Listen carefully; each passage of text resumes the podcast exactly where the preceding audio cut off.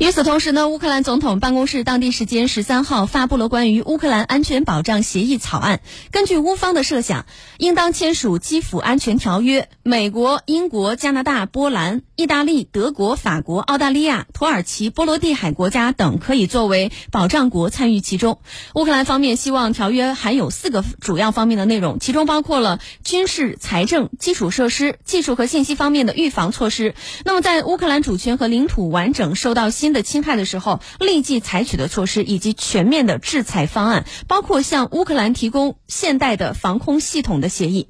那这一时间走进我们的非常焦点，非常焦点。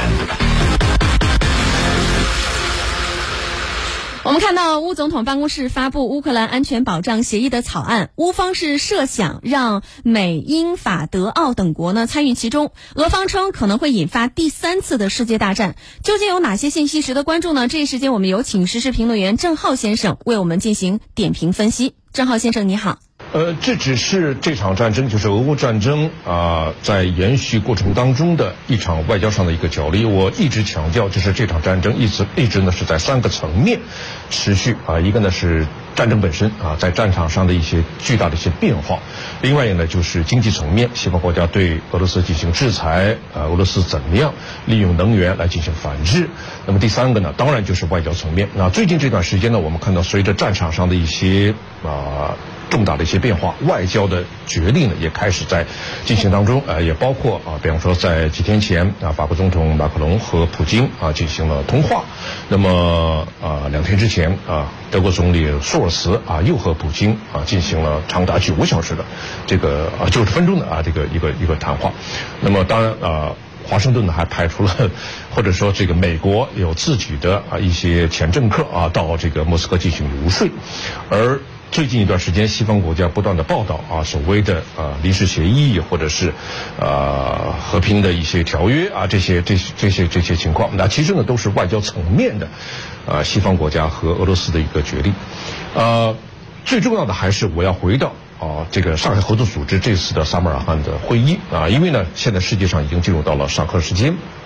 而上合组织开始广泛的讨论俄乌战争啊，对地区全球的政治。战略格局啊，做出重大的一个判断啊，也是属于啊当前俄乌战争的一个外交层面的一个延续。只不过呢，它不是俄罗斯和西方国家啊讨论有关俄乌战争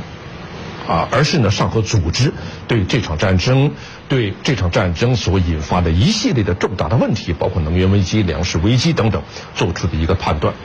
呃，之所以这样讲。其实呢，上合组织对俄乌战争啊，他会提出自己的立场和看法，当然是呼吁各方要立立即的啊停止战争啊，回到谈判桌上，通过和平的手段来解决俄乌之间的分歧，来解决俄罗斯的安全上的重大的关切。呃，但是呢，我必要必须要说，就是上合组织萨马尔罕宣言有关俄乌战争的这部分，其实呢，它也是对当今世界。特别是在冷战结束之后，世界上没有形成一个新的国际秩序，或者是新的啊，或者是这个国际秩序，就是啊啊呃这个呃呃原来的旧的国际国际秩序被打破之后，西方国家仍然利用这种集团对抗啊意识形态划界这种方式来打压俄罗斯，打压这个其他的一些国家。那么上合组织要这个做出一个。正面的一个回应啊，所以呢，它是非常重要的一次会议。呃，当然，这个如何来回应俄乌战争？